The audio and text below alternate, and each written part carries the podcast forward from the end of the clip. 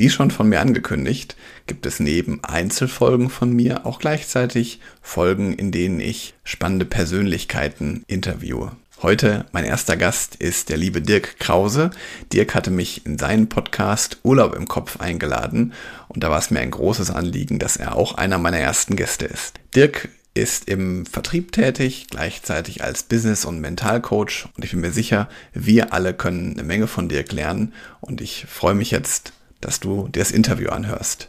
Los geht's nach dem Intro.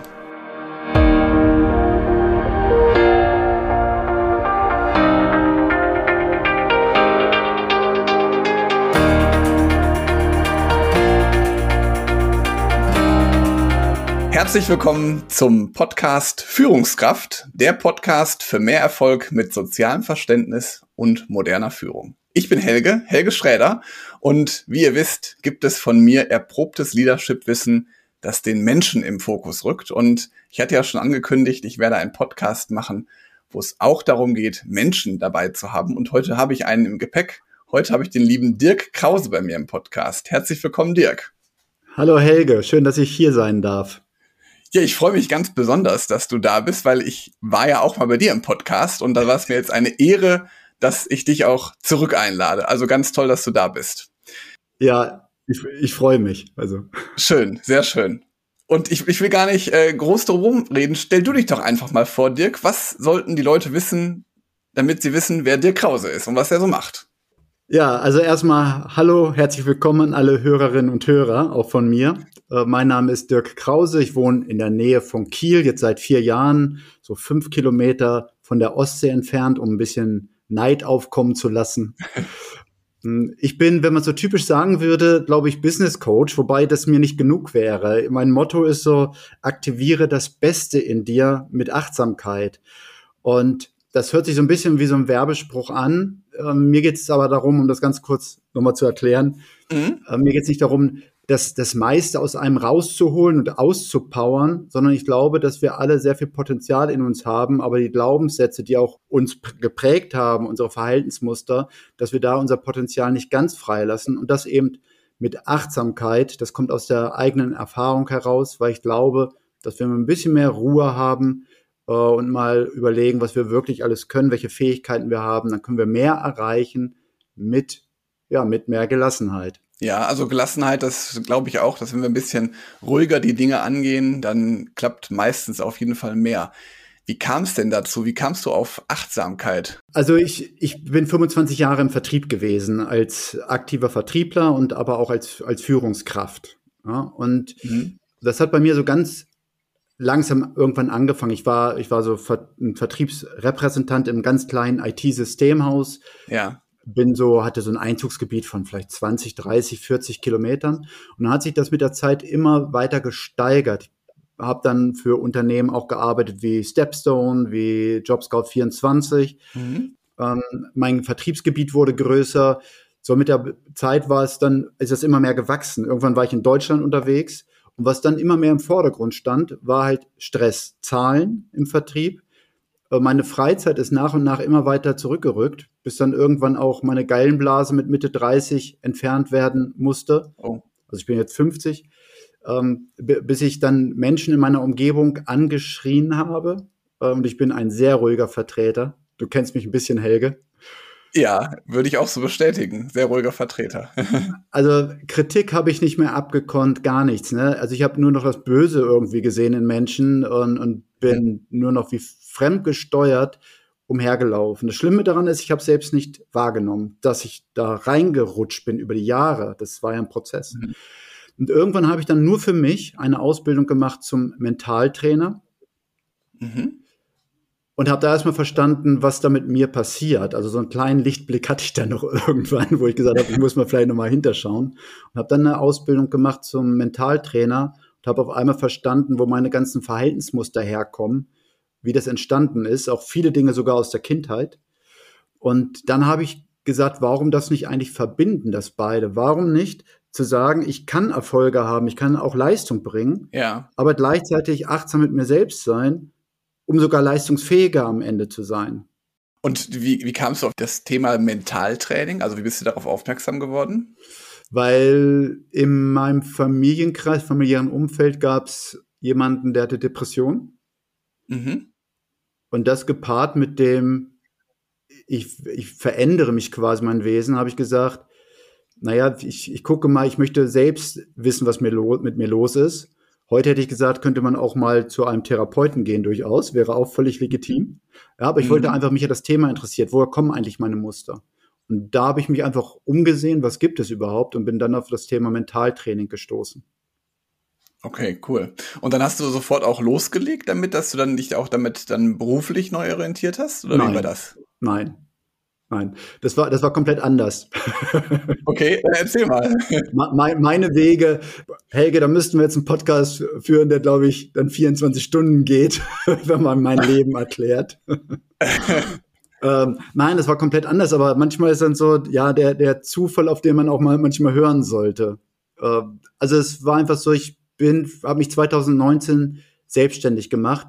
Ich habe damals für ein Softwareunternehmen gearbeitet im, im Vertrieb habe dort angefangen, das hat aber irgendwie menschlich nicht gepasst. Okay. Ne? Das, das war einfach so. Auch nichts Negatives, ja. manchmal ist es so im Leben. Mhm. So, und dann habe ich dann, nachdem wir gesagt haben, wir trennen uns, und habe dann überlegt, was mache ich denn? Ja, ich war 25 Jahre im Vertrieb und habe dann mit ein, angefangen mit einer Vertriebsberatung, die ich auch immer noch habe. Ja.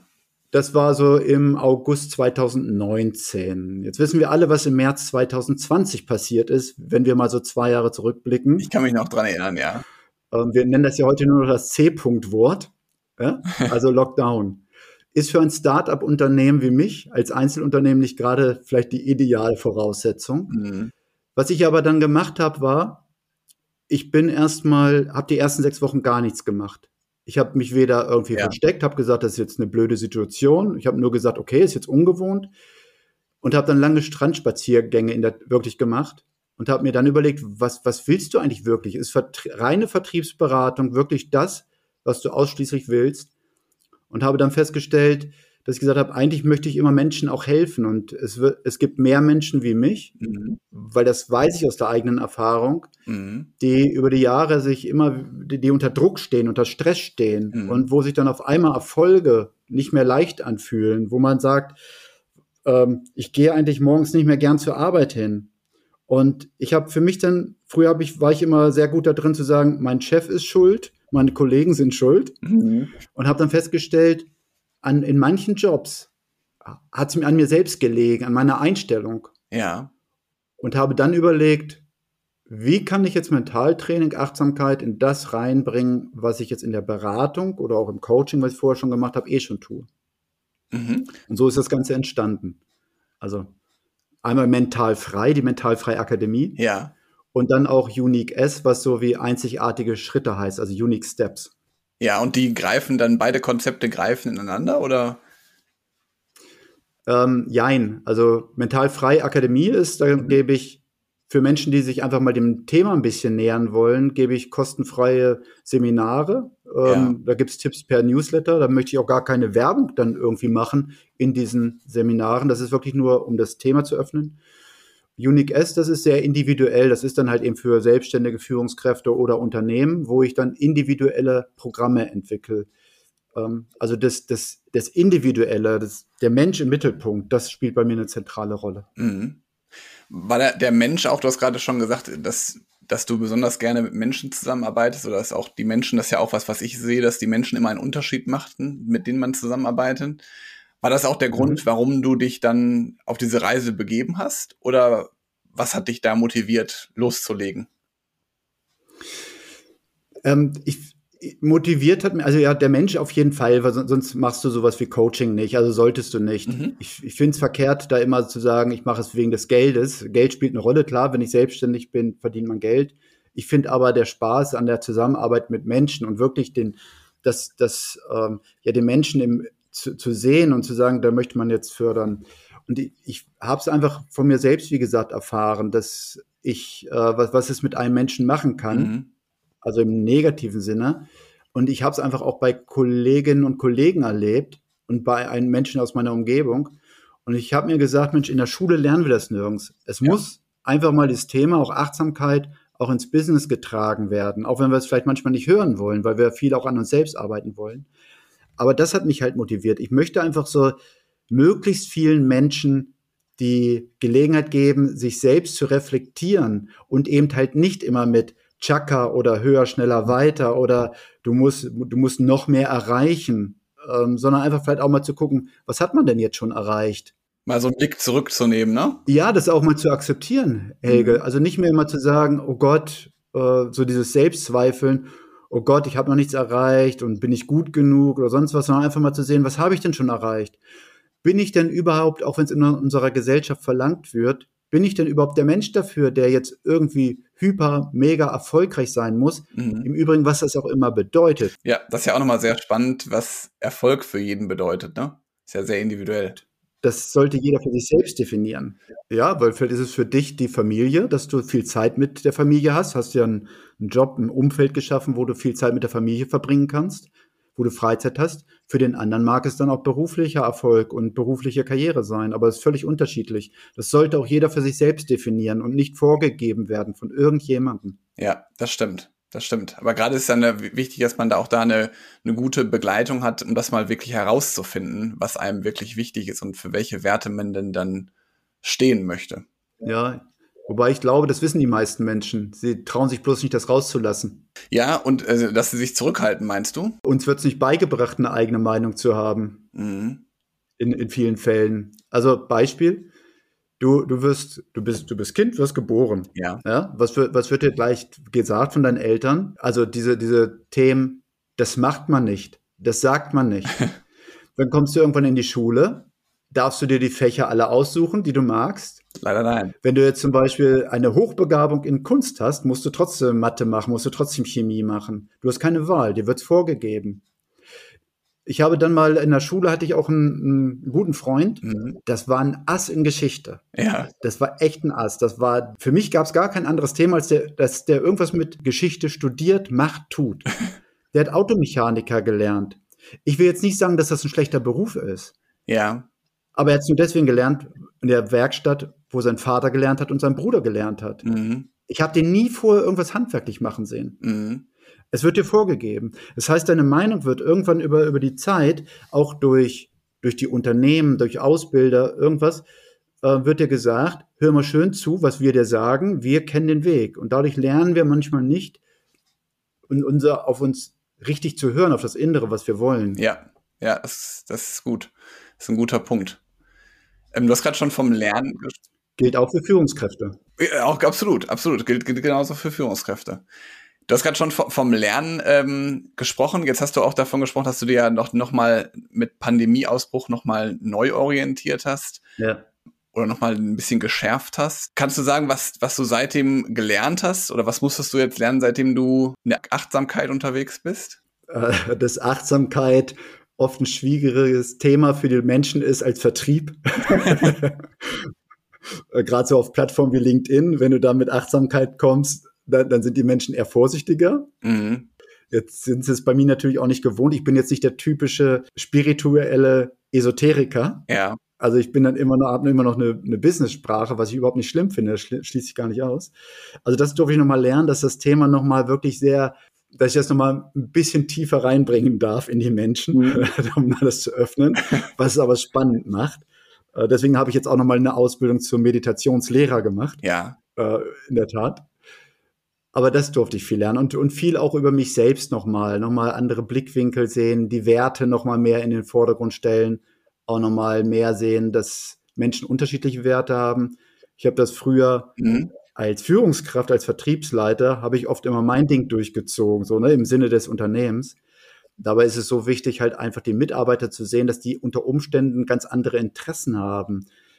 Wenn ich zum Beispiel beim, wenn ein Mitarbeiter den Wert hat, ja, gerne.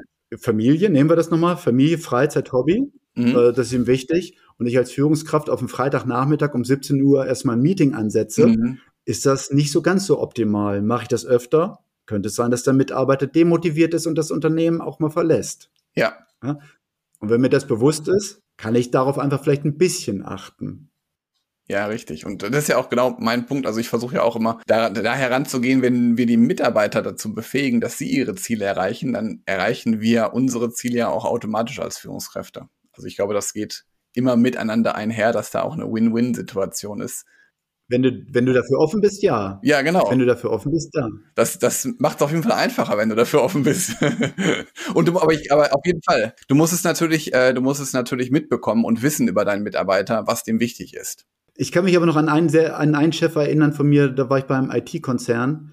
Und, und das, was ich jetzt sage, hat der Tod ernst gemeint. Und das nehme ich immer wieder gerne als Beispiel. Ja. Der hat gesagt, wenn wir alle nackt in die Sauna gehen, erkennen wir, erkennen, erkennen trotzdem alle, dass ich der Chef bin und ihr nicht. Ja. Ich strahle das aus und ihr nicht. Dass du das typische Schulterklappen. Äh, der hat das so gelebt ne? auch, ne? Das, das, war, das war schon gewöhnungsbedürftig bei den Menschen. Aber ich glaube, dass so manche Führungskräfte immer noch so denken, dass sie glauben, sie müssen es ausstrahlen, Führungskraft mhm. zu sein, äh, dass sie glauben, sie müssen besser sein als die Mitarbeiter. Ganz ehrlich, das glaube ich überhaupt nicht. Ich glaube, eine Führungskraft ist dann richtig gut und das Unternehmen richtig gut, ja. wenn die Mitarbeiter besser sind als die Führungskraft. Ja.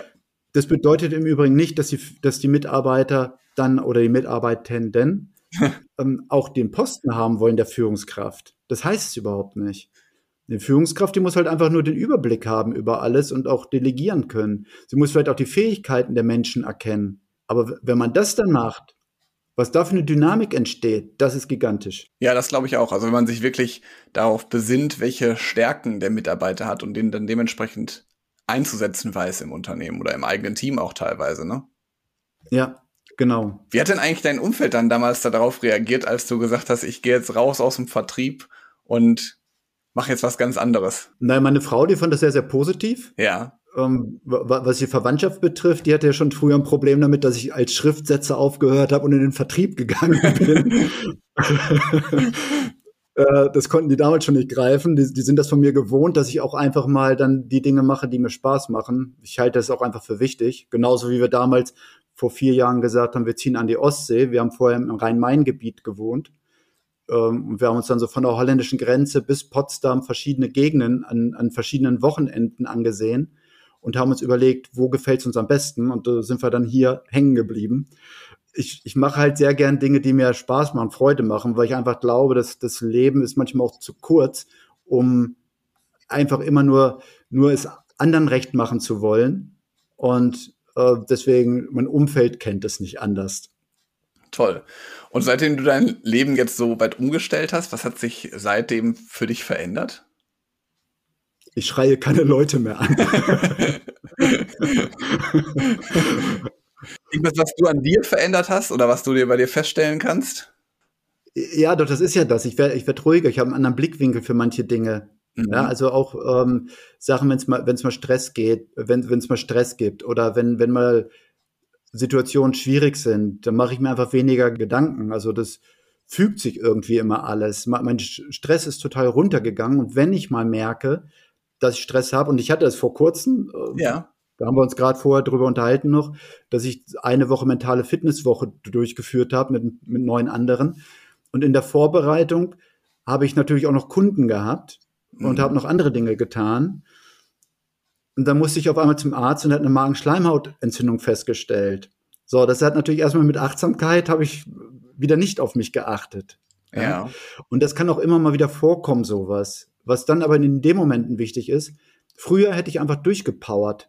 Da hätte ich gesagt, so, durchziehen. Ja, mhm. muss sein. Heute habe ich dann gesagt, vor auch so einem wichtigen Event wie der mentalen Fitnesswoche, jetzt fahre ich runter. Ich habe dann drei Tage gar nichts getan, habe Vorträge von mir gelöscht, habe quasi meinen Gästen den Vortritt gelassen, um auf mich selbst zu achten, weil ich gesagt habe, ich habe zwei Möglichkeiten. Ich ziehe das jetzt durch mhm. und bin dann in zwei Wochen komplett platt. Oder ich mache jetzt mal eine Pause für mich selbst, fahre ein bisschen runter und bin dafür hinter leistungsfähiger. Und das habe ich halt gelernt dadurch. Ja, also mehr auf mich dann, auch wenn man nochmal so ein bisschen Stress hat, äh, und was passieren kann, aber nochmal mehr auf den Körper zu hören, wenn es dann soweit ist und dann zu sagen, so jetzt mal zurückfahren und, und nicht weiter, weiter, weiter zu machen. Ja. Und, ähm, und Magenschleimhautentzündung hatte ich viele, viele Jahre nicht. Also das war jetzt ja. wirklich Ausnahme. Aber das ist gut, dass man dann auch so, dass du dann so runterfährst und da auf dich dann achtest. Das ist ja auch ganz, ganz wichtig. Ja. Jetzt, jetzt, sind wir hier ein äh, Führungspodcast, äh, lieber Dirk. Welche drei Dinge würdest du denn ähm, meinen Zuhörern als Learning mitgeben? Also gerne auch Führungslearnings, aber sonst auch andere Learnings, die du hast. Ähm, welche drei Dinge wären das, die du mitgeben würdest? Naja, erstmal als, als Mensch, als Führungskraft, glaube ich, ist ganz wichtig, was ich eben schon gesagt habe. Achtet ein bisschen mehr auf euch selbst. Ja. Ähm, also ihr müsst nicht immer funktionieren, ihr dürft auch mal, ihr dürft Mensch sein, ihr seid keine Maschinen. Ähm, das heißt ja nicht, dass ihr jetzt irgendwie vor Mitarbeitern irgendwie mal emotional zusammenbrecht, aber ihr braucht Freizeit. Ihr seid hinterher leistungsfähiger und habt viel mehr Spaß auch daran. Ja. Ein zweites Learning ist vielleicht, oder ein Tipp, mhm. ist, ähm, nehmt euch nicht ganz so wichtig als Chef. Hm, was meine ich damit? Meine Frau hatte mal einen Chef, der hat gesagt, ich bin die Herr der Chef. Und zwar immer dann, wenn ein Mitarbeiter, eine Mitarbeiterin eine andere Meinung hatte. Also ich glaube, man kann mehr auf die anderen Menschen hören, äh, deren Meinung wahrnehmen und sich selbst erstmal Gedanken darüber machen. Ist das denn richtig, was, was der andere sagt? Was kann ich daraus lernen? Und nicht versuchen, oben drüber zu stehen und auf andere herabzuschauen und zu meinen, bloß weil ich den Titel im Arbeitsvertrag Chef, Führungskraft drin stehen habe, dass das automatisch auch was mit Respekt zu tun hat. Also ein bisschen mehr den Menschen sehen und mhm. der Respekt geht dadurch nicht verloren, ganz im Gegenteil, der wird gesteigert. Das glaube ich auch, ja. Ja, als, als drittes, äh, was, was könnte man noch sagen? Ich, ich glaube halt einfach, sich mal mit dem Thema Werten noch mal mehr auseinanderzusetzen. Also, dass man versteht, es gibt auf der Welt sieben Milliarden unterschiedliche Menschen, unterschiedliche, sieben Milliarden unterschiedliche Denkweisen und somit halt auch sieben Milliarden unterschiedliche Werte. Und mein Wert, der muss einfach nicht für die anderen passen. Und das zu verstehen, ist natürlich schwierig, wenn ich vielleicht 20 Mitarbeiter führe, 100 Mitarbeiter führe. Ist klar, dass ich dann nicht immer auf jeden eingehen kann. Aber zu verstehen vielleicht allein schon, warum jemand so denkt, wie er denkt, äh, ein bisschen mehr hinzublicken, vielleicht auch wenn jemand mal öfter krank ist, zu fragen, was ist los, aus der menschlichen Seite und nicht dann mehr Druck auszuüben oder über jemand zu lästern oder sowas, was zum Glück nicht, nicht viele machen, aber einfach mal den Menschen mehr zu nehmen. Da macht es auch allen viel mehr Spaß und es ist eine ganz andere Stimmung im Team. Ja, das stimmt. Drei tolle Learnings. Vielen Dank dafür. Gerne. Ja, Dirk, wo könnte ich denn ähm, Interessierte am besten erreichen? Ja, entweder bei LinkedIn oder einfach über dirkkrause.de. Okay. Ähm, da, da, findet man auch die Links zum Podcast Urlaub im Kopf. Und da, da ist, glaube ich, das, das Beste. Auch auf meiner Website ist auch der Link zu LinkedIn. Und ich glaube, das ist so die beste Möglichkeit. Sehr gut, dann packe ich das alles in die Show Notes und verlinke dich dann nochmal. Super. Ja, Dirk, es war mir eine große Freude, dass du hier warst. Ich finde es ganz toll, ähm, dass wir uns ausgetauscht haben, dass du ein bisschen was von dir erzählt hast. Und ich bin mir sicher, die Zuhörer werden eine Menge mitnehmen können. Und ja, vielleicht kommen wir bald mal wieder zusammen in unseren gegenseitigen Podcasts und ja, schön, dass du eingeschaltet hast und bis bald. Ja, vielen Dank an dich, Helge. Und alles Gute. Danke auch. Und zum Abschluss nochmal an meine Zuhörer. Wenn euch der Podcast gefallen hat, lasst gerne ein Abo da. Ich freue mich über jede Bewertung und empfiehlt diesen Podcast gerne auch weiter. Wenn ihr jemanden kennt, für den das auch interessant sein könnte. Bis bald. Tschüss. Tschüss.